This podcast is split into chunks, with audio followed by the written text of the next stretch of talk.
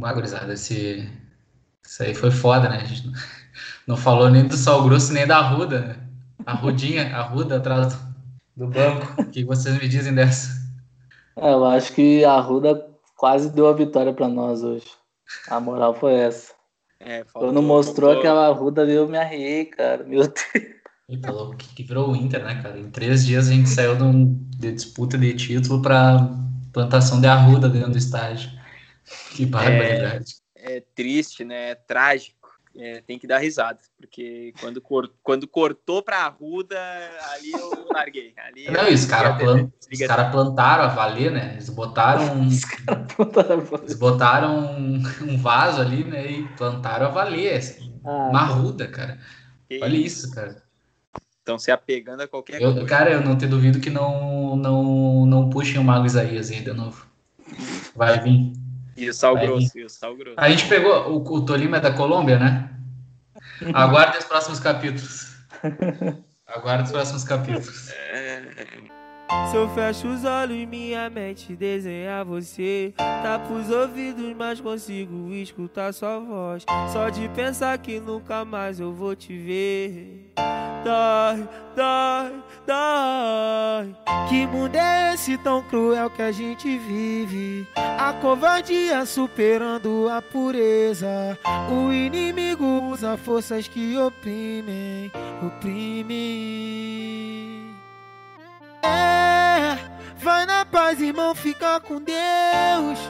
Eu sei que um dia eu vou te encontrar. Fala, gurizada, começando mais um episódio do podcast do Colorado 1909, numa canseira desgraçada, para falar dessa semana, que é uma semana assim, né, que se lá nos Estados Unidos a gente sabe quando vem furacão, os caras nomeiam, os caras os cara sabem quando vai vir, aqui no Inter não existe. Aqui no Inter, quando tu acha que nós estamos bem, quando tu acha que vai vir a vacina, quando tu acha que o Trump perdeu a eleição, quando tu acha que vai alinhar, desanda, desandou, desandou, azedou o galeto, se foi eu vou com as cordas essa semana. A gente a gente está aqui hoje, como dizem, né, de peito aberto para gravar, para falar do Inter. Uma semana complicadíssima. A gente está gravando aqui logo depois da partida contra o América Mineiro na, no jogo de ida das quartas de finais da Copa do Brasil. E a gente tem que falar dessa derrota em casa hoje, mas que eu acredito que os meus companheiros de bancada vão concordar comigo que foi só uma, uma consequência do que aconteceu nessa semana com a demissão do Cudê, com, com tudo, como, como a temporada do Inter virou de, de, de cabeça para baixo em dois, três dias e a gente sai do último programa onde a gente lamentava um empate no Campeonato Brasileiro, mas ainda falava sobre disputa de título. Mas pelo menos da minha parte eu já digo que agora, olha, é, garante, se garantir um, um, oitavo lugar no Brasileirão aí vai ser lucro, meu galo, porque não vai ser mole. Mas antes de começar a falar de fato sobre tudo isso que rolou nessa semana aí, culminando nessa partida que a gente pode falar do resto da temporada do Inter, Vou dar boa noite aqui primeiramente pro Giovanni Meirelles. Como é que tu tá aí, meu velho? Espero que tu esteja bem, esteja num lugar melhor. Cara, eu boa noite primeiramente aí, né, pra torcida, para vocês aí. Foi um dia horrível, né? Mais uma derrota. A gente vem numa semana terrível depois que o Kudê realmente saiu. Mas aparentemente o Inter esqueceu que ele saiu, né? Só anunciou o Abel, mas não falou que o Kudê saiu, né? Não, não teve uma nota esclarecendo o que, que aconteceu realmente, né? Fizeram uma live no YouTube lá, mas isso aí vê, vê quem pode, né? Quem pode acompanhar, mas uma nota ali esqueceram de divulgar para o torcedor, a gente fica sem saber a realidade, né? Por que, que o Kudê saiu. Aí ele dá uma entrevista para Bibiana Bolson da ESPN falando que a torcida e todo mundo sabe o que aconteceu. Então deixa nas entrelinhas também, ou ele não quer não quer se queimar lá, não quer se incomodar. E aqui os diretores vão mentir sempre, né? Aí hoje sai uma notícia que o Fernando Carvalho já tinha ligado pro Abel antes do Abel acertar com o Inter. O Fernando Carvalho confirmou na Guaíba hoje, em entrevista. Então quer dizer que o Fernando Carvalho ainda tá lá desde 2002, sabe? Não é um cara que só vai parar de incomodar, né? Quando a gente quando ele tiver um pouquinho mais debilitado de saúde, talvez ele, ele pare de incomodar. Porque essa gestão aí do MIG, Deus me perdoe, cara. É, tá acabando com o Inter. Hoje só foi uma amostra do que resta nessa temporada. O Abel é, é só mais um ali, sabe? O Abel é o cara que já foi o tempo dele. Infelizmente, não, não, não vejo como mais ele treinando uma equipe de ponta, assim, sabe? Eu acho que ele se perdeu faz tempo e no Inter ele é um escudo.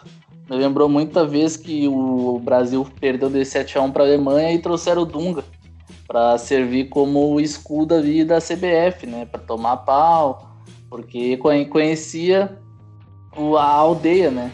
Então aqui no, com o Abel é a sétima passagem dele. Então é um cara que está acostumado a tomar pau da imprensa, se for para tomar, vai tomar, se for para levar elogio também. E, mas é um cara que não precisava passar por isso, com pena dele. É, a temporada é isso. Não, não vai ser. A gente vai só comentar as derrotas agora do Inter. É, é, meu galo. É, eu sei que daqui para frente vai ser.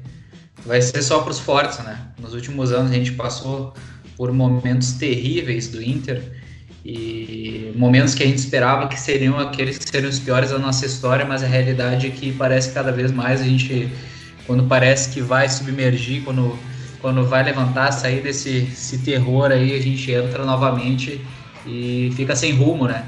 E eu acho que ninguém melhor, ninguém melhor aqui do grupo para falar do que é ficar sem rumo, do que, do que estar numa fase braba, do que o nosso Arauto. Nós sumonamos ele, ele voltou, o nosso guerreiro, o nosso colorado, John Wayner. Fala, gurizada, boa noite. Boa noite, Ayrton, Giovanni. Quanto tempo, hein? Saudade, gurizada. Mas é aquela história, né? Nos momentos mais difíceis eu estava do teu lado e nunca te abandonei. Então, retornamos. retornamos para chorar as mágoas aqui, né? Falar aí desse jogo que foi horrível, horrível, da atual fase que nós estamos vivendo, horrível. Não vai ser fácil. Uh, o Abel, como pessoa, né, por tudo que fez em 2006, não tem que falar, né? É uma grande pessoa, é um grande ídolo colorado. Porém, tá ultrapassado.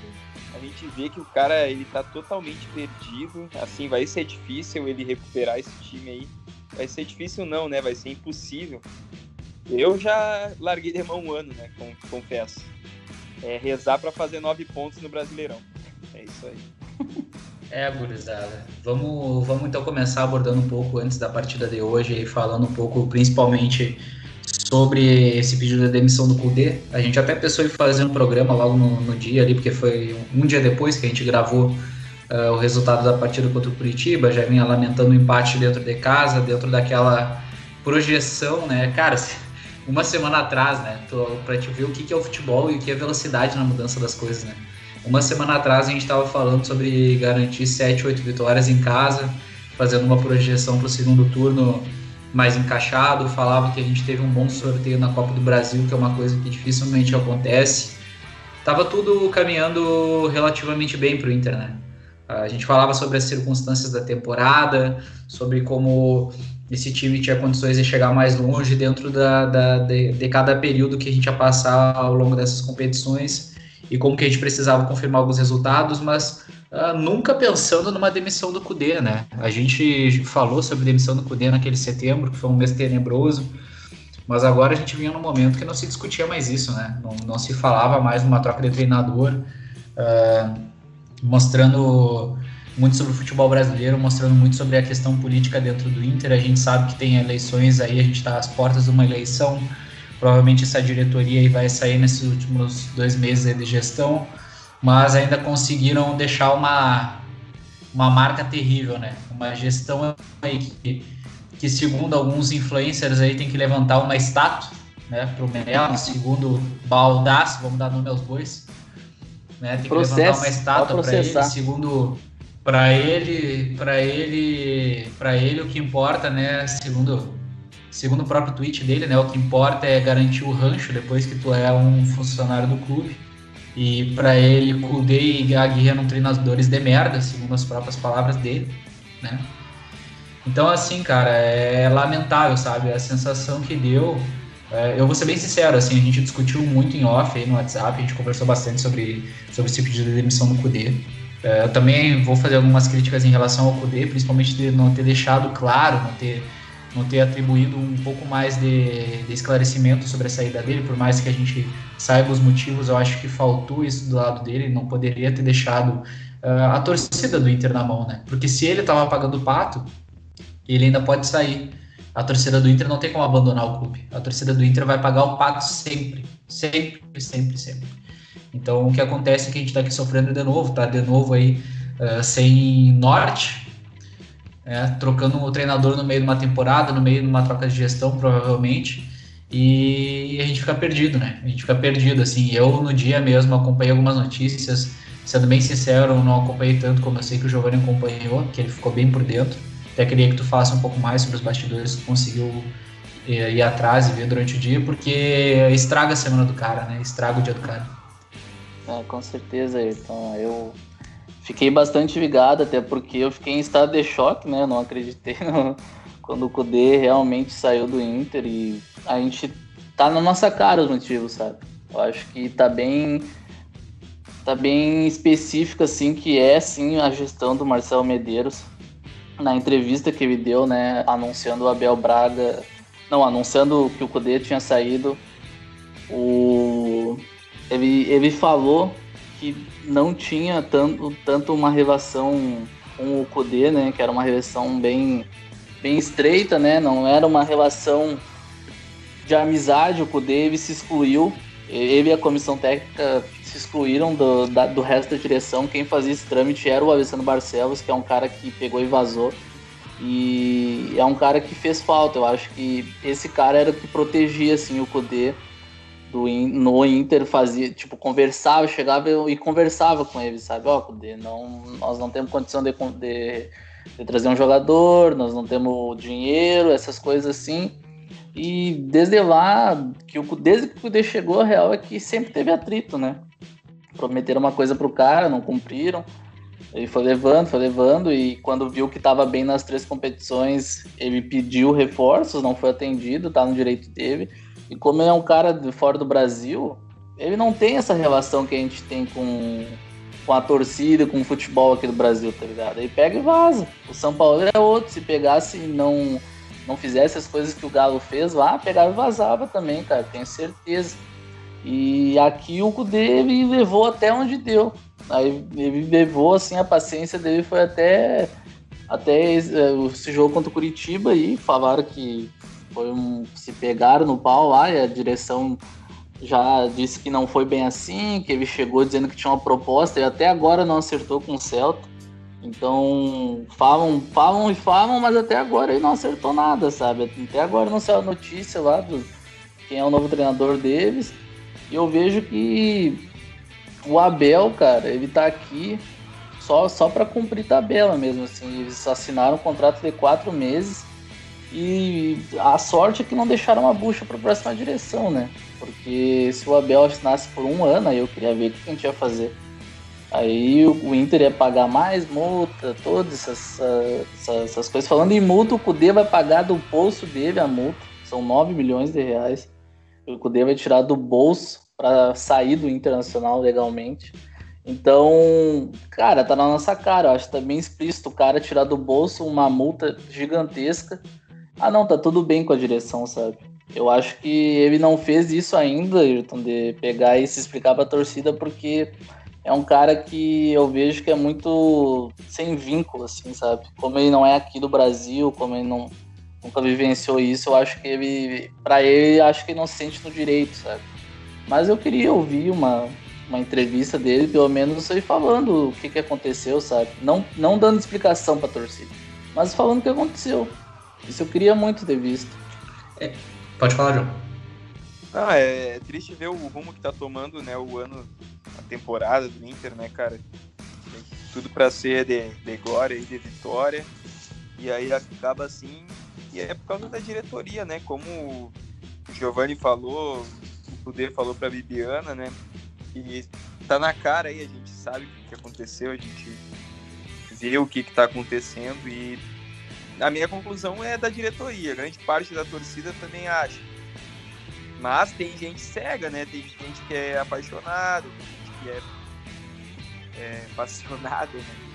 Então, eu acho que falta explicação do chat, o chat tinha que falar, mas é complicado, ele não tem esse vínculo, então eu acho que não, não vai vir tão cedo essa explicação dele. E da nossa diretoria é só lamentar, né? Os caras não vão falar nada, vão tapar o sol e vai ser assim pro resto da temporada. Acabou é. o ano.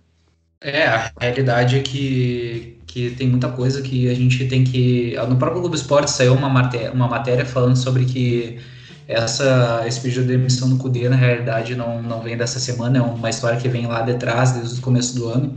A gente sabe que quando ele chegou no Inter foi prometido que ele teria um super Inter, um time para rivalizar com o Flamengo. Eu entendo a gente não poder ter feito grandes contratações por causa da pandemia, a gente sabe que todos os clubes sofreram com isso. Isso acho que é um fato, a gente não pode negar. Mas ao mesmo tempo, os jogadores que chegaram para o Inter, se a gente fizer uma retrospectiva, as duas grandes contratações do Inter no ano foram o Saravia, que é o lateral da seleção argentina, e o Bosquilha. Os dois estão fora da temporada. Claro que o melhor jogador dos que chegaram é o Galhardo pela temporada que vem fazendo. Mas se a gente analisar o nível de contratações, os dois principais jogadores que chegaram estão fora do ano e o nosso principal centroavante está fora do ano. Isso a gente esquece, muitas vezes a gente esquece. Uh, ao mesmo tempo, o Inter não é que ele tem um grupo fraco, é, eu acho que, que longe disso, ainda mais dentro do nível do futebol brasileiro. A gente já falou inúmeras vezes aqui que os três times que teriam mais opções de elenco seriam Galo, Flamengo e Palmeiras. A questão é que a gente estava conseguindo manter um trabalho consistente. O Thiago estava conseguindo levar o Inter às metas que a gente conseguia chegar. Lá atrás a gente falava do Inter chegar umas quartas de final da Libertadores, uma semi da Copa do Brasil e brigar lá em cima pelo brasileiro. O trabalho do Thiago permitia isso, permitia pelo sistema, permitia por mesmo que a gente não tenha jogadores excepcionais por uma aplicação tática, por, por realmente ter um time organizado, que hoje ficou muito claro que o time estava muito desorganizado. Depois a gente vai entrar no mérito das opções que o Abel teve, botar o Marcos Guilherme na lateral direito. Começa por aí, lembrei do Adriano, de lateral ah, direito, né? Para quem lembra da antiga. Piada, É. Então, assim, o, o, não vou dizer que ele estava tirando leite de pedra, eu acho que nem é o céu nem é o inferno mas ele conseguia fazer esse time ter uma certa consistência e conseguir resultados que a gente não via o Inter conseguindo em outras temporadas. A gente sempre falava do Inter não conseguir ir fora de casa e vencer um jogo contra um time pequeno, ou não conseguir confirmar uma vitória contra um time pequeno dentro de casa. Claro que a gente tinha vacilado contra o Corinthians, claro que a gente tinha vacilado contra o Curitiba, mas não eram motivos para demissão e a gente sabe que não foi por causa desses resultados que ele pediu o boné. E assim, mesmo dentro dessas questões financeiras, que a gente sabia que o Inter não poderia ter grandes condições de contratar jogadores, a gente tem que voltar um pouco no tempo e pensar que essa semente foi plantada lá atrás. Tá? E eu vou, cara, torcida e a gurizada pode dar risada. Eu sempre vou lembrar do Natanael. Veio um lateral para ganhar 300 mil reais por mês para ficar no banco. A gente nunca ouviu quem é esse cara, nunca soube quem era ele. Nunca viu esse cara jogar para chegar aqui e ganhar 300 mil reais por, por mês. E daí, quando tinha que juntar uma grana a mais para pagar uns 800 mil, 900 mil de salário para o Nath Fernandes, daí não, tinha. Mas daí não faltou organização da diretoria, não faltou escolher melhor as contratações. Olha lá para trás, que fala, ah, tem que levantar a estátua para o Melo, questão financeira. O Melo contratou nessa passagem. Bruno Silva, quem é que lembra do Bruno Silva? Quem é que lembra dos jogadores que a gente tinha no elenco ano passado? Trellis, um, Neilton. um pouquinho mais atrás. Neilton. E aí, e aí, esses nomes, onde é que estão? Então é o seguinte, o Inter também não tinha dinheiro muito por causa dessas falhas da diretoria. Isso daí acaba passando batido. E a realidade é que o Cudê ter pedido o boné foi assim, ó, a diretoria estourou champanhe, porque não precisou ter que explicar uma demissão do Cudê por claro. parte deles. Isso foi benéfico demais. Isso daí eles tentaram jogar aquela cortina de fumaça que fizeram de tudo no vestiário para fazer o Cudê ficar. Isso daí é a mesma história que a gente ouve depois do Grenal. Ah, porque a diretoria desceu no vestiário e deu um apavoro no grupo. Que apavoro no grupo, meu galo. Esse grupo aí, esse grupo aí é grupo de bunda mole, rapaz. É grupo de bunda mole, todo mundo sabe. Hoje ficou mais que provado nesse jogo contra a América aí. Isso daí não, não é tudo galo velho, tudo galo velho não firmam. A gente sabe. Isso aí não pega. Não mais. adianta. E depois daí, ó, outra coisa que o Giovanni também comentou aí em off. A gente reclamava que a gente só tinha técnico fantoche. Que só tinha técnico omisso, que só tinha técnico que entrava e era peão da diretoria. Quando vem um técnico que bate de frente, que critica, ah, mas é que tem que respeitar a hierarquia. Mas, cara, se o time for mal, o primeiro a ser criticado vai ser o Cudê, não vai ser o Melo ou o Caetano. O primeiro que vai estourar nas costas são, é o técnico e depois o elenco. Tá? E a gente viu isso na aldeia direto, direto esse ano. Tá? E daí quando o Inter monta um projeto para pelo menos o técnico poder durar até o final do ano, no meio de uma pandemia ainda. A gente está chegando agora na metade da temporada e o cara vai embora. E basicamente sacramentou o final da temporada, porque ele vai embora dentro de um contexto onde vem um técnico tampão, que com todo respeito ao Abel, ele é um cara que não dá mais, que vem para ficar aí quatro meses, como vocês falaram, para ser um escudo da diretoria, porque ele é um ídolo. E é um cara que não vai conseguir tirar desse elenco e esse elenco não vai conseguir tirar deles mesmos. Eu não vejo o elenco se fechando. A sensação que eu vi do Inter hoje é a mesma sensação pós-Copa do Brasil. Eu tive na partida contra Fortaleza lá, quando fizeram aquela promoção no Brasileirão, Fortaleza e Goiás. Tu pagava o ingresso e ia em outro. Eu fui contra o Fortaleza e falei, tu, tu tá louco que eu vou vir contra o Goiás. esquece, esquece, meu galo. Então, assim, no final das contas, todo esse embrólio que deu entre Cudê e diretoria, quem pagou o pato no fim foi, foi a torcida, né? Mais uma vez. E a gente fica sem projeto, sem planejamento, sem dinheiro, sem nada pro resto do ano. Hein? É bem triste, né, cara? Tu pegar e analisar todo o contexto, assim, a gente vê que era um clube que não tinha dinheiro comparado aos outros do Brasil, mas era um time estruturado dentro de campo, né? Não, não, não, não era não é estruturado na direção, né? O, a gestão é pífia, a gente fez contratações ridículas em 2017, 2018, 2019. 2020 a gente estava se acertando nesse ponto e estava conseguindo estruturar um time que pudesse bater de frente com os principais times do Brasil, tá ligado?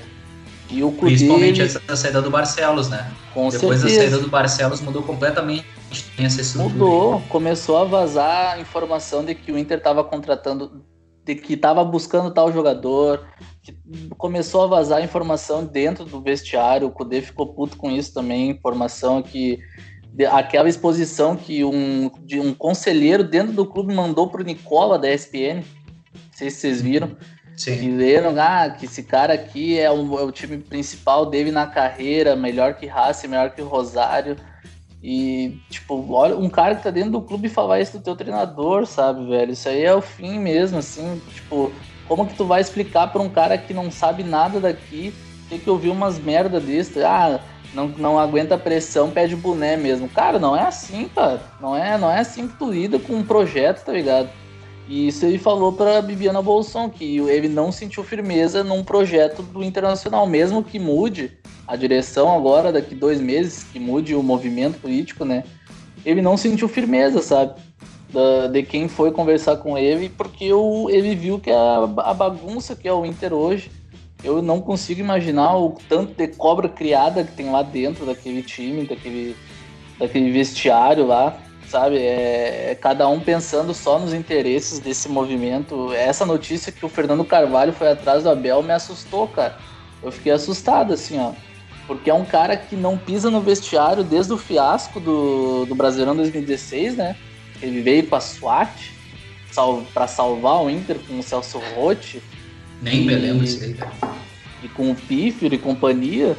Daí agora, daí sempre ficava dando pitacozinho, né? Não, porque treinador estrangeiro, blá blá blá blá. Sempre falando merda na, na Rádio Gaúcha, dava um espaço para ele falar merda. Aí agora é. aparece do nada dizendo que contatou o Abel antes da diretoria do Inter. Daí, bah, o, o Medeiros tá ali só pelo nome dele, né? O pai dele foi presidente lá atrás, né? Então é, é só o sobrenome que tá ali, porque ele é um completamente um fantochezinho do, Fantoche. do, do, do, Fernando Carvalho, que o Fernando Carvalho fala, ele aceita. Eu, eu duvido que o Fernando Carvalho não tenha falado para não demitir, pra demitir o Cudê antes disso ainda, depois de alguns grenais. Acho que não. E daí ali ainda tinha o Alessandro que batia de frente, por isso que dava tanto racha entre eles. O Alessandro Barcelos com a direção do MIG. Sempre deu racha. Não foi à toa que ele saiu, tá ligado? Não, ah, não, não vai influenciar o vestiário. A gente viu no que tá agora. A gente mudou da água pro vinho, cara, em 24 horas, cara. Hoje a gente não, a gente não conseguiu chutar uma gol do América Mineiro. Mas, né, cara, hoje o campo é o de menos, tá ligado? A gente, a gente só viu que o, o resumo do que vai ser uma temporada em que o Inter tinha totais chances de chegar, de brigar pelo menos, porque tinha um time estruturado. E isso é mérito do Kudê, sim. É um cara que fazia o Inter jogar.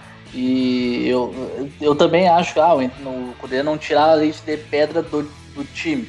Mas de alguns jogadores eu acho que ele tirava de alguns jogadores que sempre foram abaixo em anos passados, tipo o Wendel, o próprio Moisés que vinha mal e o Kudê conseguia fazer jogar mesmo assim, sabe?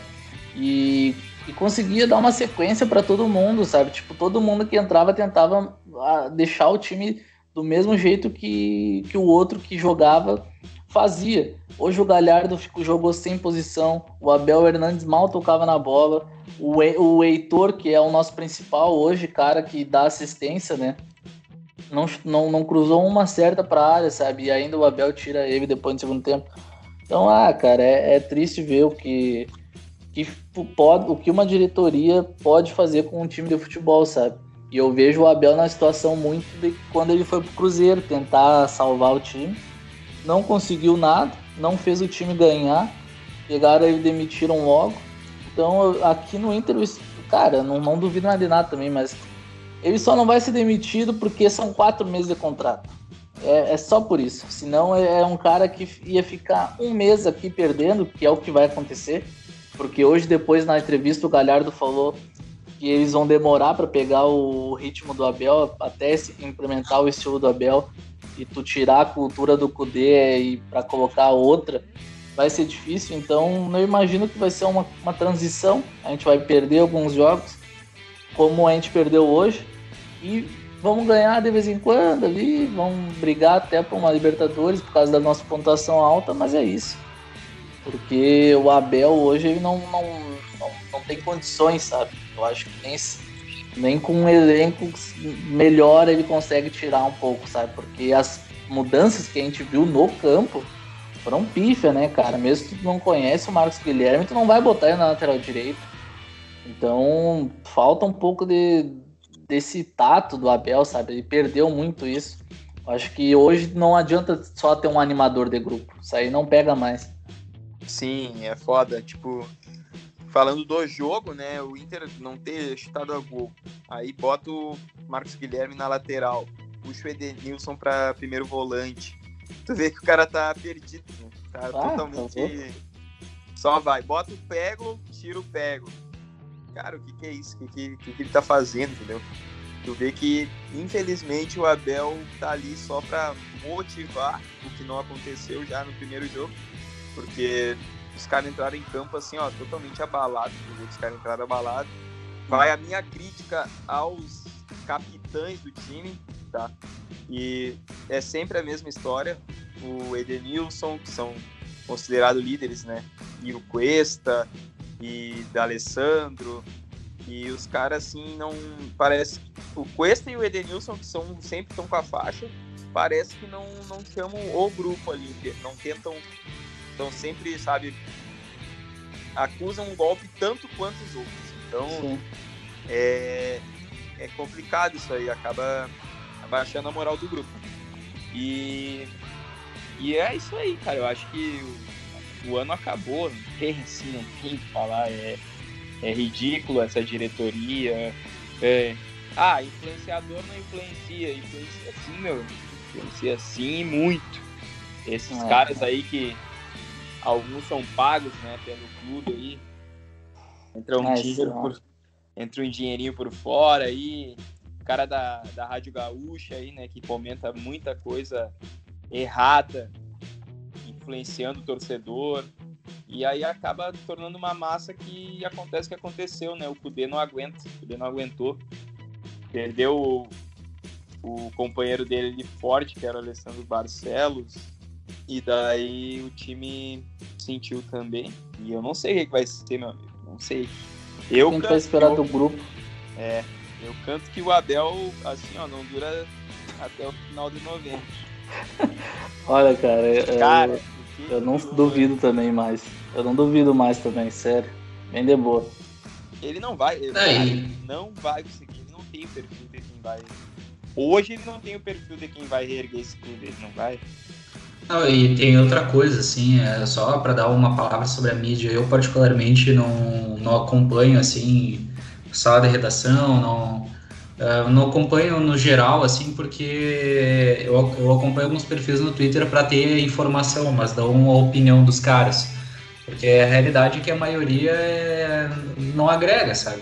A maioria é simplesmente, principalmente dessa mídia mais tradicional, que é do Rio Grande do Sul, que são os caras que acabam influenciando mais o, o, público geral, assim, por estarem numa rádio ou estarem no YouTube, ou por exemplo, ser uma figura como o Baldasso, que é um cara já conhecido da mídia tradicional, e daí paga como se ele fosse o único cara que defende o Inter perante a mídia, perante aos outros. Isso daí para mim é uma ladaia. Isso daí, primeiro, que um clube, sei lá, na minha visão, o clube não precisa ter um herói que vai defender perante aos outros e etc. Isso daí, sei lá, sabe, não, não faz tanta diferença Ainda mais quando é um cara que já demonstrou que ele, que ele defende conforme quem tá, tá ali, né? Que é conforme, conforme é bom para ele. A gente já viu exemplos suficientes.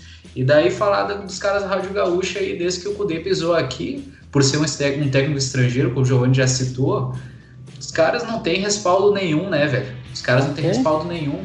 E daí é, eles vão se apegar no Abel agora, porque é um cara que já é conhecido. Cara, sétima passagem do Abel pelo Inter um cara que é multicampeão, todo mundo sabe da história dele. Mas esses caras pararam um tempo em relação ao futebol. Isso aí é, é assim, não funciona para um projeto, para um clube como o Inter hoje em dia, cara.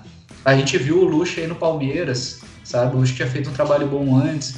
Cara, não tem mais como, não tem, sabe? A gente tava com um trabalho bom, o Cudê não era excepcional, não era um cara fora de série, como foi vendido por eles mesmo mas ele era um cara que tinha uma certa consistência no trabalho e que a gente sentiu uma segurança para conseguir chegar mais longe na temporada. Se a gente sabe que o nível de futebol brasileiro não é dos melhores, tu tendo um time com um técnico organizado, que tu consegue manter uma média, que tu consegue ver um trabalho sendo desenvolvido, já é muito mais do que os outros clubes têm. Isso é um fato. O próprio Diniz aí, que é um cara que era para ter sido demitido, agora tá mostrando onde é que o São Paulo tá chegando. Era só deixar trabalhar, tá ligado? O próprio Domenech tomou duas goleadas e saiu.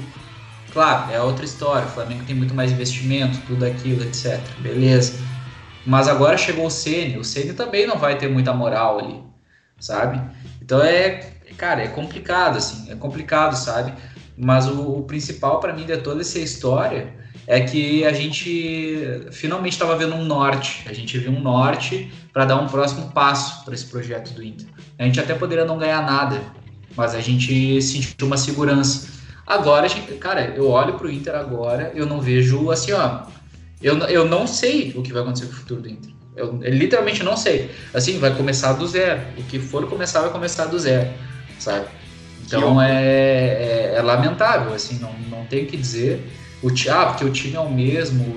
Mas, cara, olha o jeito que o time entrou hoje, sabe? Para mim foi muito semelhante ao pós a Copa do Brasil. O, o John bateu nessa tecla aí Teve um momento da, da narração que o Lucianinho falou. Ah, o capitão, o Abel pediu ajuda pro capitão Edenilson organizar o time. Aí tu calcula, né? Aí tu calcula onde é que a gente vai chegar. Cara, pelo amor de Deus, cara. Um time, um time melhor postado com o Inter desmotivado que nem tava hoje, a gente viu o que aconteceu. Não precisou fazer muita força. E poderiam ter feito dois gols, poderiam ter eh, feito mais. Então, assim, cara, a realidade é que em 24 horas, 48 horas acabaram com a temporada do Inter, os mesmos de sempre. O Giovanni falou ali sobre o Fernando Carvalho, cara, é, é assim, a, a, sensação é que é o Godfather, assim, é o poderoso chefão que tá, na, tá, tá lá na casa dele, mas manda em tudo ainda no Inter e a gente aceita. E eu fico apavorado como a gente sabe que os interesses vão estar sempre no futebol, né? Afinal, uma, digamos que uma indústria que gera milhões de milhões para mais, para bilhões, sei lá, de, a de né? reais, né? né? E, mas assim, é, a, ao final das contas, quem paga o pato é o torcedor. Eu comentei isso aí também, cara, assim, ah, porque o cara tem que ser sócio para votar. Tipo, cara, eu, eu, Mas não me pega, velho. Tipo assim, tipo, é a minha opinião, a minha opinião. Sabe? Vou desembolsar 20, 20, 30, 40 reais por mês para esperar quatro anos para daí entrar para uma diretoria e daqui a pouco vir os mesmos cobra criada aí, não ter ninguém que tenha um projeto firme.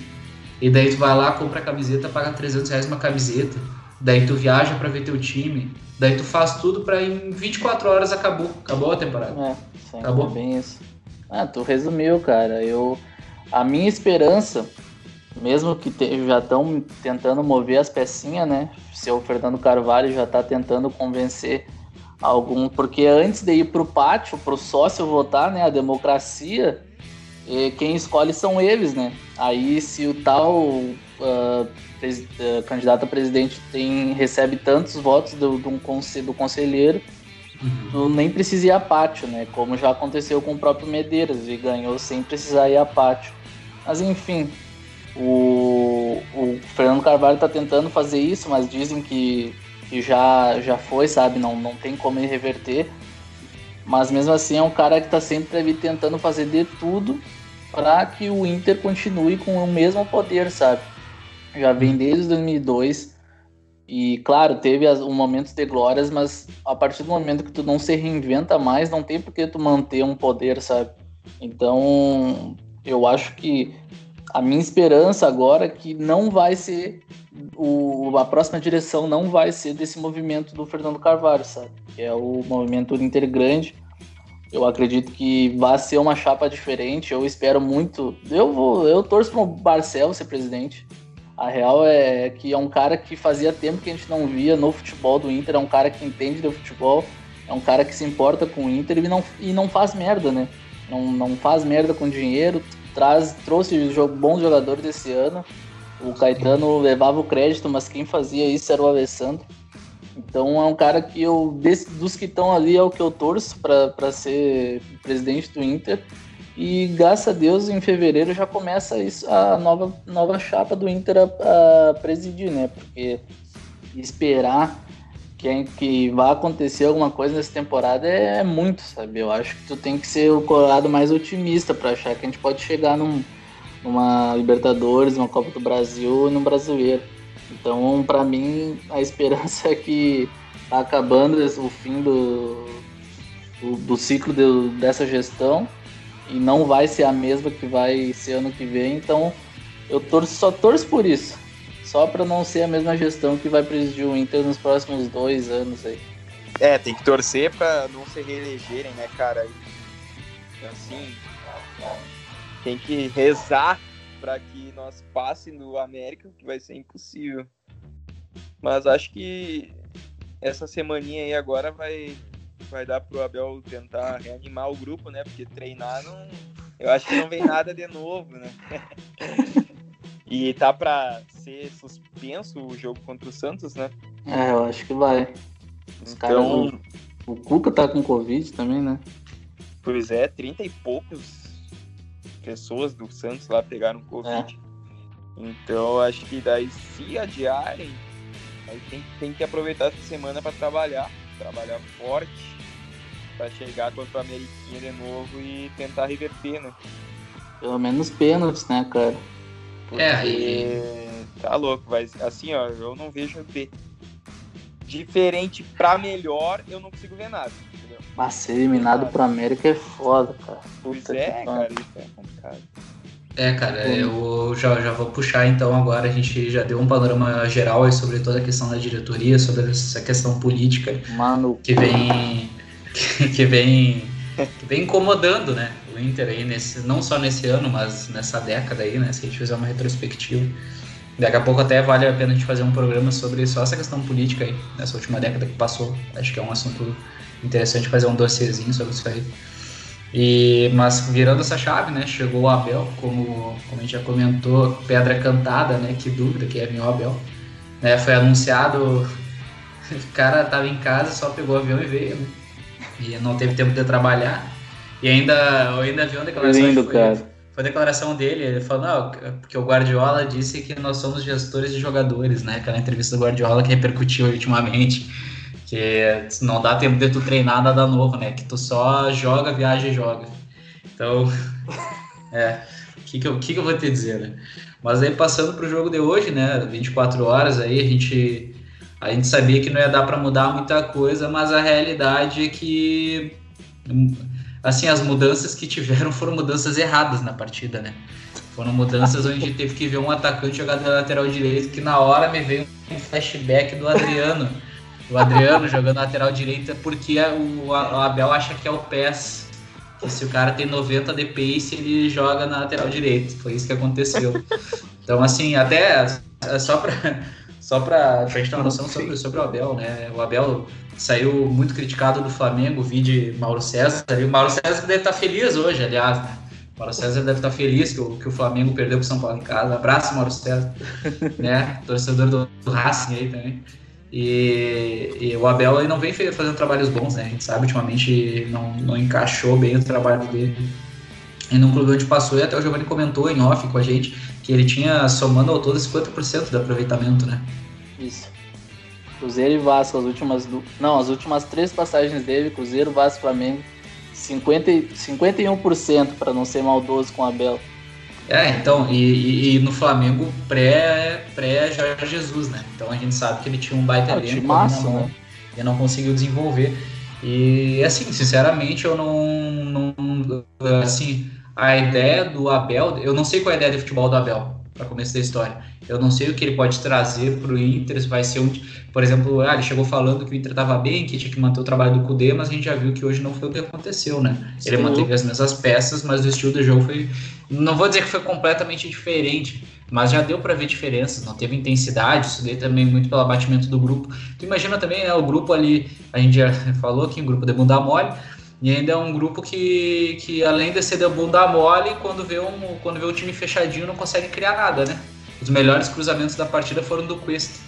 É, cara, eu foi eu assim, eu olhando o jogo, eu ah, cara, para mim é, um, é uma volta a 2019, né? Depois daquele da nosso, nosso fiasco da Copa do Brasil, os jogos que tiveram na sequência vi foi é, era isso aí, cara. Era isso aí, o time com com a posse de bola até, só que não conseguia criar. Tentava jogar no, no melhor jogador, o que era o Guerreiro ano passado e nesse ano é o Thiago Galhardo. Tentava ali, sabe, ganhar um jogo, achar uma bolinha. E hoje a gente nem conseguiu chutar. Cara, teve dois chutes pífio a gol, a gol mesmo, né, na, na goleirinha. E, e demais só foi o chute para fora e sem perigo, sabe? Teve uma chegada ali do Peglo e do Abel, sei lá.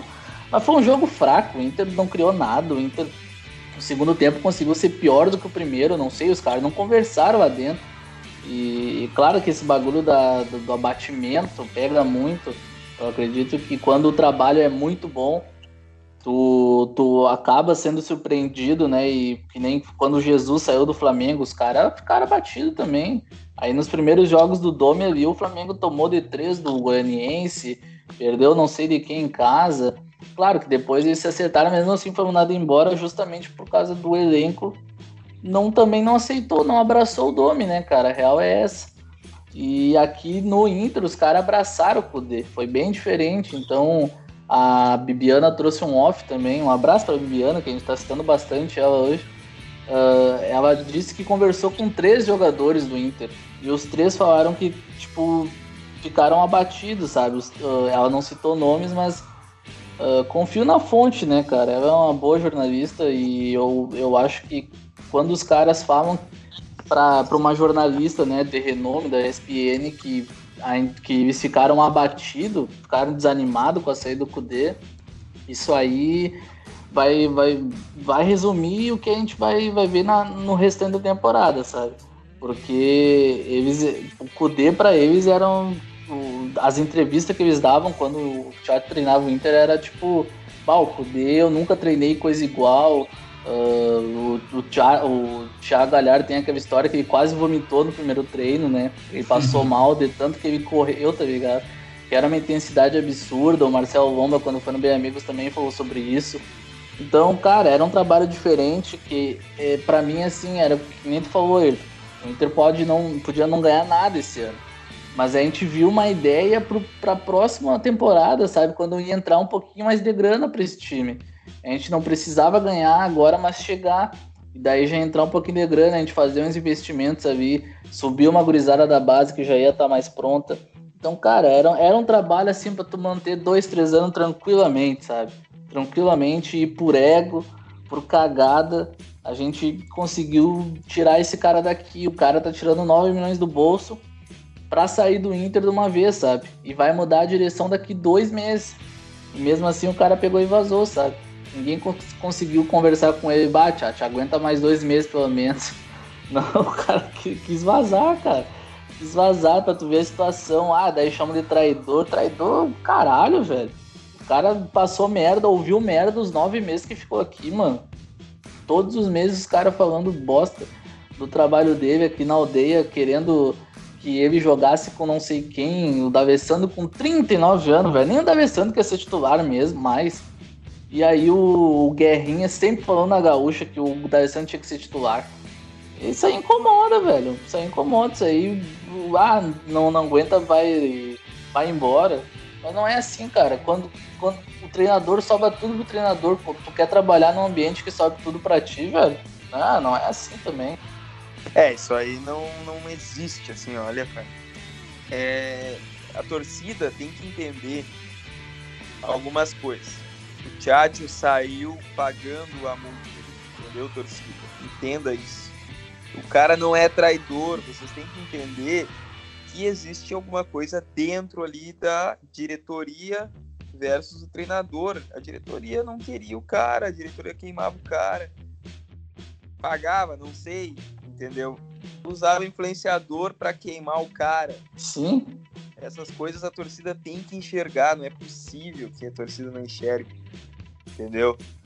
Saraiva chegou lá no Bem Amigos, falou merda, ouviu um monte deles, ouviu um monte. Galvão Bueno deu aula para ele, falou coisas assim, ó.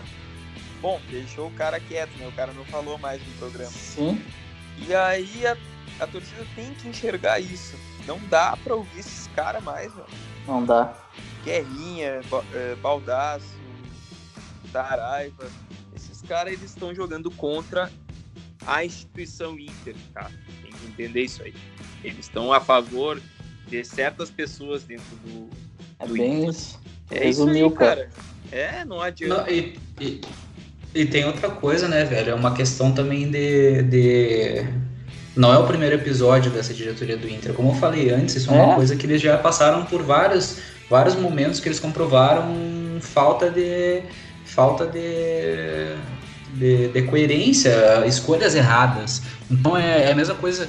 Cara, se tu tá trabalhando numa, numa empresa e tu sabe que o teu chefe, por mais que ele tenha um cargo mais alto, ele já cometeu vários erros e tu que vai tomar nas costas se o teu time, se, se a tua equipe ele funciona errado e tu cobra algo dele, cara, tu sabe que vai estourar em ti e o cara já cometeu. Cara, essa diretoria, como a gente falou no passado, questão financeira, não é nem só o ano passado, né? De antes a gente pode falar disso daí. A gente tem que também lembrar do final da temporada após Copa do Brasil. A gente falava, cara, vai tirar o Odair agora, botaram quem? Zé Ricardo. Alguém, eh, lembram? Zé Ricardo treinou o Inter, velho. É. Essa mesma diretoria. A gente só classificou para Libertadores porque os outros times foram tão né, ineficazes quanto a gente. A gente conseguiu garantir ali porque para a gente perder aquela classificação ali era só um atentado mesmo. Então é assim, é, a gente pode discutir a situação, pode falar um monte de coisa aqui, mas eu não vou dar crédito nenhum para essa diretoria que já, comece, que já cometeu vários erros lá atrás. Como a gente já falou, já tinha saído Barcelos antes por questões políticas, já tinha saído no momento ali que ele vinha sendo importante para o Inter, um cara que esse ano tinha, vinha sendo amplamente elogiado pelas contratações que vinha fazendo. O próprio Bosquilha, que eu falei que foi uma das principais contratações, veio do nada. No começo da temporada, quem é que não lembra aí que a gente teria que fazer uma troca entre o Fux e o Bosquilha mais dinheiro? Sim. Cara, vendeu o Fux e, daí, e, de- e trouxe o Bosquilha, mas assim, outro negócio, sabe? Não, não foi o que aconteceu ali. Então, cara, é assim, é complicado, não tem como tu dar crédito pra esse pessoal, sabe? Isso daí que o John falou do Saraiva, do Saraiva mesmo, do, do, do comentarista, né, do, no Bem Amigos, isso daí ficou muito claro. Foi lá, pá, criticar o trabalho do Kudê a full, e assim, como a gente já falou aqui, em setembro a gente chegou a comentar se ele não deveria sair, etc. A gente também. Mas era outro momento da temporada. Ali, quando ele foi ser entrevistado, era, era outra, outra questão, sabe? E daí foi lá. Tanto é que não falou mais no programa, né? E a gente sabe que é tendencioso, cara. A gente sabe que do outro lado aí é bem diferente as coisas. E daí junto o fato do cara ser um técnico estrangeiro, junto com o fato dele incomodar a diretoria, junto com o fato de não ser um treinador fantoche aí, como querendo ou não era o Odair e os outros treinadores. Com certeza. Isso daí tudo pesa, incomoda. Incomoda um sistema que já está enraizado, onde tem um presidente está desde 2002 que manda ainda na, na, na por baixo dos panos. É, isso daí virou uma instituição. Isso daí não é mais o Inter. Não é? Não é, não é o, o, o, clube onde a torcida tem alguma participação. Daí vem sempre com esse discurso, ah, porque no Beira Rio a gente decide, porque a nossa torcida é grande. E claro, a torcida é apaixonada, a torcida vai estar sempre com o clube. Mas também por a gente estar sempre, a gente vai estar sempre pagando pato, né? A gente vai estar sempre aí, sendo os que sofrem, sendo os que vão estar investindo, sendo um dos clubes que teve maior associação sempre aí. E é isso. Mais uma vez a gente está deixando na mão. A gente está em novembro, na metade de uma temporada. Agora anunciaram mesmo, final da Libertadores é só final de janeiro, final da, do Brasileiro é só dia 24 de fevereiro. A gente está agora, ó, dia 12 de 11, virou para 12 de novembro, gravando à meia-noite aqui, ó, sem ganhar um pila do clube e a gente que sofre. Não são eles. É, cara. Hoje o Leandro Bess, o, o Voz do Gigante, ele falou um negócio muito interessante, cara surgiu uma pergunta assim na live do Voz do Gigante e a menina falou: Ah, por que tu acha que esses influencers citam que tentam falar que trai... houve traição do Kudê? É, a gente ouviu de várias pessoas isso, a gente. O Maurício uhum. Saraiva não, não falou em traição, mas ele falou que não houve caráter. O Pedro Ernesto falou Sim. em caráter também. E o Guerrinha, o Luciano Périco. E o Leandro Beza falou uma coisa que é muito interessante. O Leandro Beza é jornalista da RBS, né? E ele falou que isso aí é para tu manter contato e para tu fazer uma média com a direção e receber sempre informação, tá ligado? E é bem isso, eu, eu acredito muito nisso, que esses caras, eles, eles gostam de ser mimado, ficam se mimando o tempo inteiro. Ah, não, não foi culpa da direção, foi culpa do treinador, que nem é daqui, tá ligado? Vamos bater no treinador que é mais fácil, a gente continua ganhando o nosso com a direção deles. Foda-se, tá ligado? E isso que o Inter, historicamente, sofre bem mais na mão da imprensa daqui do Sul do que o Grêmio. E mesmo assim os caras gostam de fazer essa troca de favor, sabe? Isso eu acho mais ridículo, em vez de de tu manter uma postura, uma postura séria de um clube de futebol, não, tu tem que ficar fazendo joguinho com a imprensa pra torcida cair no papo. Cara, quem cai, cai no papo hoje quando tu não é muito ligado em rede social, tá ligado? Ah, tu só acompanha o Donos da Bola, tu só acompanha o Globo Esporte, tu não fica na, na rede social, no YouTube, tu vai saber um pouco menos, assim, em relação a esses bastidores. Mas aqui, como a gente, não, não pega mais o papinho de que a direção fez tudo pro Kudê ficar, a direção não tem culpa nenhuma, só quem tem culpa é o cara lá que quis ir embora, então ele teoricamente é um traidor. Ah, não, quis ir embora. Não, ninguém quer saber o porquê, não. Ele foi embora e é traidor e pronto, sabe? Não importa ah, se lá no Racing ele falou que não viria pro Inter porque ele queria terminar o contrato. Aí agora aqui ele pega e vaza embora do nada. Era um cara que cumpria contrato sempre. Então alguma coisa tem, cara. Tu, tu pode não conseguir uma fala do Kudê agora, muito porque tu ficou o, o semestre inteiro batendo no cara. O, o, ano inteiro batendo no cara. Daí agora tu quer tirar informação do que aconteceu. Não vai ser bem assim também, né, cara? Eu acho que é, falta, falta um pouco de ética, sabe, na, nessas lideranças que tem na imprensa hoje. Porque quando tu vai lá no eixo depois, tu, os caras dão risada de ti. De é. tão fechado que tu é, sabe? De tão aldeia que é isso aqui. Lá tu, tu é pisoteado pros caras e vira piada na rede social, pros torcedores. Sim, o cara chega lá e não ter conhecimento de algumas coisas do treinador que é daqui, entendeu? Sim. Aí chega os caras de lá do eixo dando aula falando coisas que o cara daqui não sabia. Pô, isso aí é foda de saber. É, é feio. Não, isso aí, isso, isso daí, tipo assim, é, a gente pode discutir, uh, a gente poderia discutir a questão da pressão aqui, que vai ser maior do que o Racing do Rosário, etc. Mas, cara, podia vir o Jorge Jesus aqui, que os caras vão fazer a mesma coisa, velho. Podia vir qualquer treinador estrangeiro, entendeu? Isso daí é uma questão de, de, de bairrismo, de clubismo mesmo, assim, de de querer ser fechado nos nossos, as figurinhas marcadas. E que nem eu falei, cara, é, assim, eu não, eu não, eu, a gente trazendo não para a partida de hoje e pro, pro que eu posso projetar do time do Inter, do futebol do Inter, eu volto a reiterar, eu não sei o que pensar do que o, eu não, não consigo imaginar o que o Abel pensa de futebol. Também não. Qual é a ideia de futebol? Sabe? É, isso é a o que gente vem por fora. É, tipo assim, eu não tenho a mínima noção. Ele falou de manter o, o time. Hoje o Patrick saiu cedo. Saiu cedo da partida. E a gente sempre comenta que o Patrick é um cara muito importante no time do Inter, porque ele é o escape na jogada individual. Ele é o cara que consegue carregar a bola quando a gente não acha espaço pelo meio, como foi o jogo de hoje, onde a bola batia nos volantes, voltava para os zagueiros, rodava e não infiltrava. A gente não conseguiu uma jogada pelo meio, foi só cruzamento, basicamente, só jogada pela lateral. Então, assim, qual que é a ideia de futebol pro, do, do Abel? O que, que ele pretende, quem que ele pretende usar? Hoje ele botou o Pegou e tirou com 30 minutos. Botou o Marcos Guilherme na lateral direito, tirou o Heitor, botou o Edenilson de primeiro volante. Cara, a sensação que dá é que o Abel chegou. Tipo assim, não é nenhuma questão que ele caiu de paraquedas pro Inter não teve tempo de trabalhar. Parece que ele caiu de paraquedas ele não conhece o time inteiro. Não conhece o grupo, não, não sabe, tipo, não tá acompanhando futebol, assim. Sei é, lá, não posso fez, estar não errado. fez nem questão. Não Sabe? fez nem questão, sabe? De, de olhar alguma coisa Tipo, parece. Aí o- É, perdido, perdido, assim, perdido. Isso é uma coisa que, que claramente foi feita uma escolha, não com base no que o Inter poderia atingir no futebol na temporada. Mas, Mas aí sim que eu um digo. forte. Que nem eu falei em off. Cara, pra que.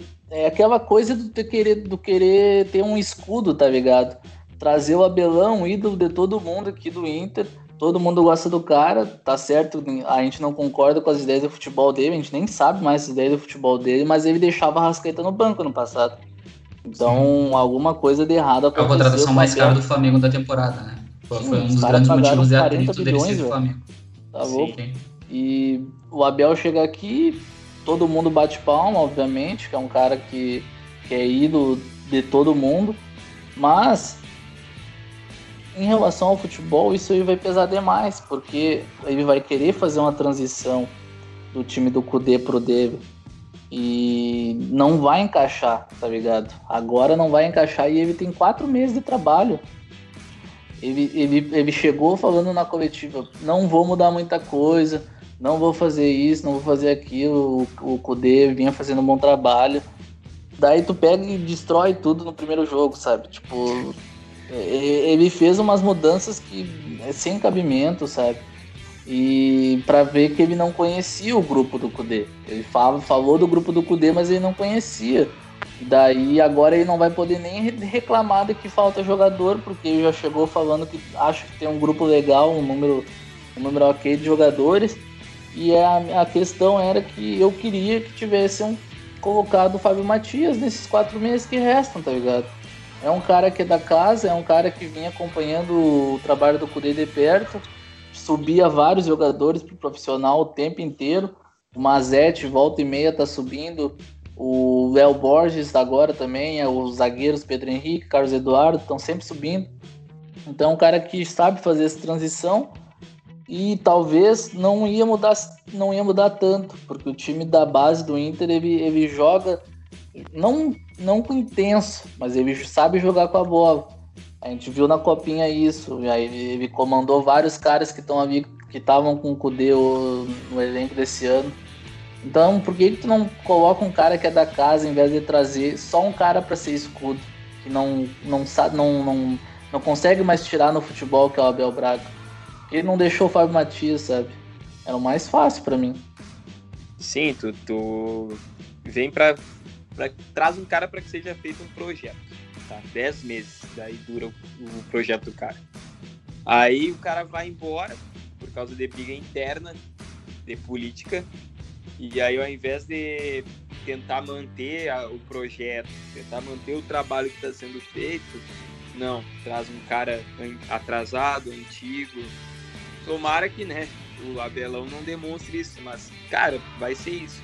O cara que tá atrasado no futebol, tá totalmente perdido, vai estragar todo o trabalho, todo o projeto que foi feito nesses 10 meses. E aí vai ser tudo jogado por água abaixo para ano que vem tentar recomeçar de novo um novo, novo trabalho. ah, pô, cara, um Um ano, novo. um ano jogado fora. É, de novo a gente vai vir aqui projetar a temporada. O que, bah, que agora, né? Que treinador que a gente vai saber, que a gente vai trazer, porque o Abel vai ser treinador até fevereiro, teoricamente. E aí a gente vai de novo começar a sondar treinador. Bah, será que vão buscar um estrangeiro? Bah, será que vai ser um cara daqui? Ah, cara, isso cansa, na moral, assim, ó. Às vezes a, a gente dá risada, assim, do Renato, do quanto, quanto ele, ele ficou defasado esses últimos tempos, mas o cara tá lá três, quatro temporadas já, velho. Sim, Sabe, tipo. É muito melhor tu criticar um cara que tá lá dentro faz tempo e com, com, com que tu pode cobrar, que tu sabe que tu pode tirar mais, do que toda hora tu fazer um projeto de temporada, tá ligado? Isso aí, tipo, mesmo com o Odair ali, que era um cara limitado em ideia, ele ficou dois anos, cara, treinando o Inter. Aí agora de novo a gente vai trazer um cara que a gente nem sabe quem vai ser ainda. Daí, será que vai ser estrangeiro de novo? Será que a gente vai ah, é. é Ele pode passar por tudo de novo, né? É, é, é muito é um estrangeiro. É tipo assim, é, é, muito complicado porque claramente ficou, ficou muito explícito que a chegada do Abel pro lugar do, do Kudê foi um posicionamento político por uma gestão que está finalizando, então eles estão cagando pro Inter. Simplesmente isso. Eles só precisavam do nome ali para fechar buraco para eles talvez conseguirem se reeleger para não botar qualquer um, mas claramente eles não estão pensando alguém para pensar o futebol pro ano que vem. Não estão pensando, tipo, eles claramente abriram mão da temporada, tá ligado? Sim. Eles claramente é, largaram de mão, eles não pensaram tipo assim, tá, o Kudê saiu, quem que a gente pode trazer que tem um estilo parecido? Ou que pode pegar esse time com um estilo diferente, mas que pode dar uma sequência no projeto não teve esse pensamento. O pensamento automático foi: vamos trazer um cara que vai blindar, que vai ser um nome forte no vestiário.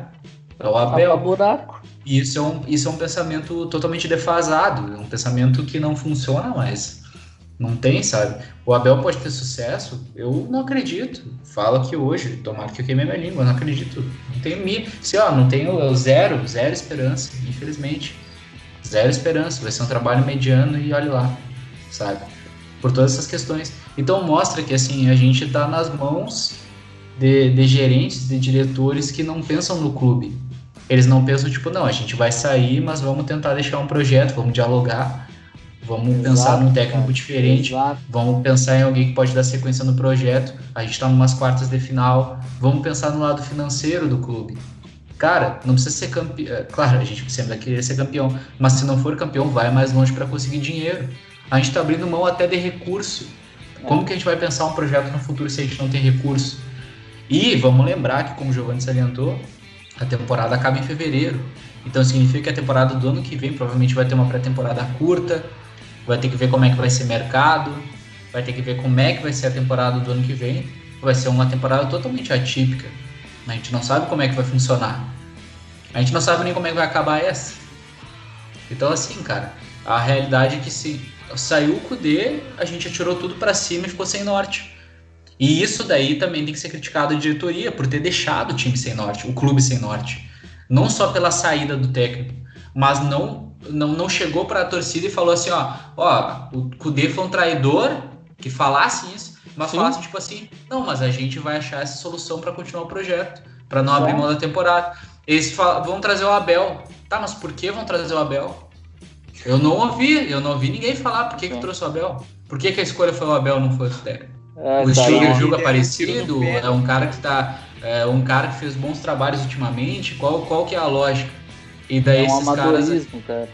Então, é assim, é complicado, cara, sabe? Tu, tu, futebol é uma coisa que, que suga muita energia do cara. E é foda porque. Porque, por exemplo, assim, a gente viu um caminho sendo trilhado, querendo ou não, desde a Série B, tá ligado? A gente tava na Série B, Daí a gente subiu, daí a gente fez uma temporada sólida ali, podendo disputar título com um time limitado. Depois no outro ano chegou na final da Copa do Brasil e daí viu que era o teto do trabalho do Odair. Beleza, o Odair saiu, vamos dar um próximo passo, vamos trazer um técnico para conseguir um trabalho mais consistente com ideias novas, D.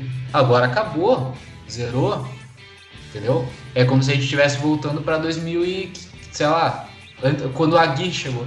É tipo isso sabe? É, Antes até, porque a gente não sabe qual vai ser a ideia do projeto agora.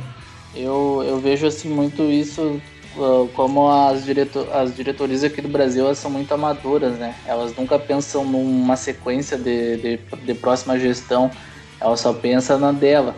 Que nem o, o Marcelo Medeiros ele deu uma entrevista há pouco tempo falando, foi perguntado sobre a renovação do Caetano. E ele falou que ele não podia fazer isso porque daqui dois meses ele ia, ia sair, né? Não, não, a caneta já não ia ser dele, ele falou isso. Então, como é que tu traz um cara para quatro meses, que é o Abel Braga, e, e deixa para outra diretoria? Sim.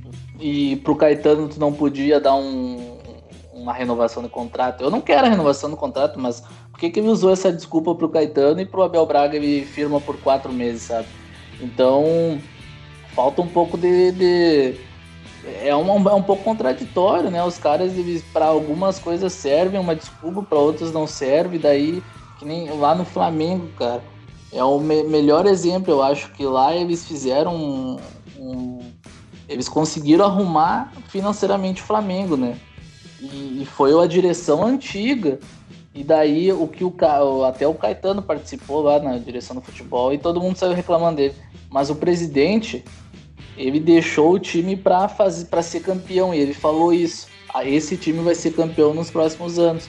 Então foi um cara que, apesar de, de, ter, de ser muito criticado também pela torcida, foi um cara que trilhou um caminho para o Flamengo.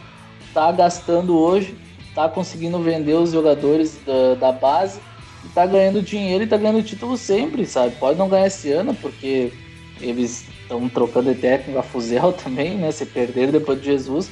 Mas é, em questão assim de, de arrumar a casa para outra gestão, eles fazem isso, sabe? Isso aí é que, eu, que eu acho que falta no Inter. Arrumar a casa pensando no clube, na torcida, não só na própria gestão.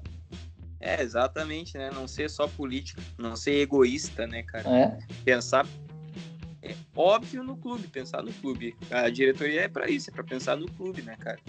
E não tá acontecendo isso. O que acaba que tá quebrando o Inter, assim, ó, de uma maneira que ninguém esperava. Achava que ia mudar tudo e vai seguir a mesma porcaria. Até a próxima eleição agora, né? Vamos ver o que, vai acontecer. É, gurizada, eu acho que vamos encerrando o programa. A gente já passou aí mais ou menos uma hora de gravação. A gente desabafou e pôde falar bastante da situação do Inter não só dentro de campo, né, mas principalmente fora de campo, que acabou influenciando diretamente na partida de hoje, na derrota de hoje, né, que a gente pode falar que foi um jogo lamentável, né, um jogo péssimo, né, só uma reflexão do que aconteceu durante toda essa semana e que agora a gente vai ter que correr fora de casa para buscar o resultado, não, não tem gol fora, né, então pelo menos tem esse fator aí que, que entre aspas, facilita para a gente ter um jogo um pouco mais neutro na volta, mais 90 minutos, mas vai ser complicado, cara. Vai ser uma guerra. O Palmeiras já meteu 3 a 0 tranquilo hoje no Ceará. Se a gente passar, provavelmente pega eles, né? Então vai ser vai ser bem difícil, mas antes de pensar nisso aí, tem que pensar como que a gente vai arrumar a casa como que, que o time vai se comportar, o que vai acontecer nos próximos dias aí, para ver se a gente vai conseguir continuar minimamente competitivo assim. Nessa essas competições que a gente participa, né? Copa do Brasil, a gente já falava da projeção contra o Boca Juniors, daqui a pouco a gente pega um Boca Juniors na Libertadores. E ainda tem uma sequência importante no, no Brasileirão agora que, que eu não sei muito o que esperar, na realidade, né? Tem que ver se vai ter a partida contra o Santos.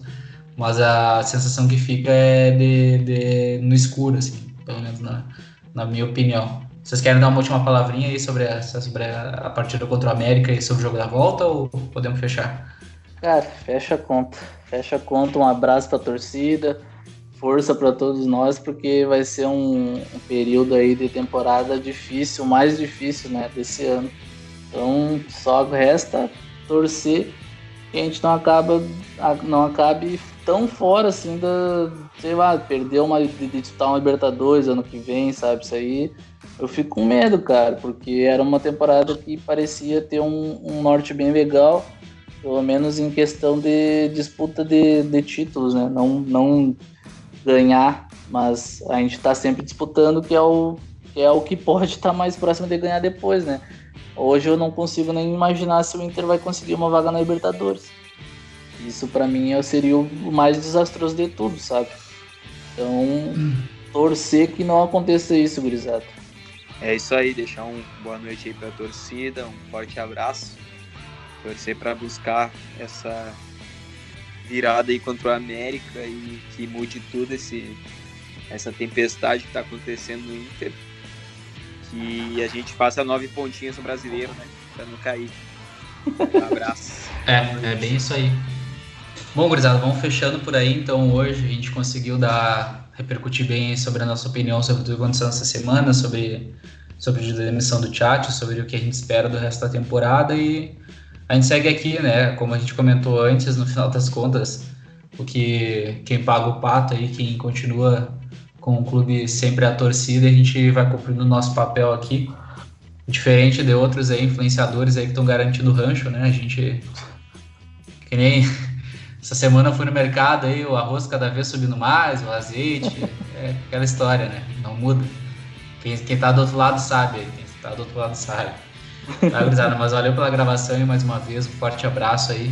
Continue nos acompanhando nas redes sociais que a gente vai continuar sempre produzindo material e sempre na esperança de que o Inter possa ter dias melhores aí, independente do, do que acontecer. A gente tá falando do Inter, né? Só lembrando vocês nos seguirem nas nossas redes sociais. Nosso arroba é o Colorado1909 com underline no começo, underline no final. Twitter, Instagram e Facebook. E nos ouvindo sempre aqui no Spotify, né? O nosso, nosso portal de comunicação com vocês, podcast aí semanal. Agora a gente retorna depois da partida contra o Santos, se rolar. Se tiver, né? Mas vamos, vamos, vamos, é, vamos ficar atento aí, vamos ver se vai acontecer mesmo. Também caso aconteça alguma alguma bomba a mais essa semana e coisa a gente grava mais um programinha extra para ver o que pode acontecer. Valeu, gurizada, e forte abraço de novo e vamos Inter!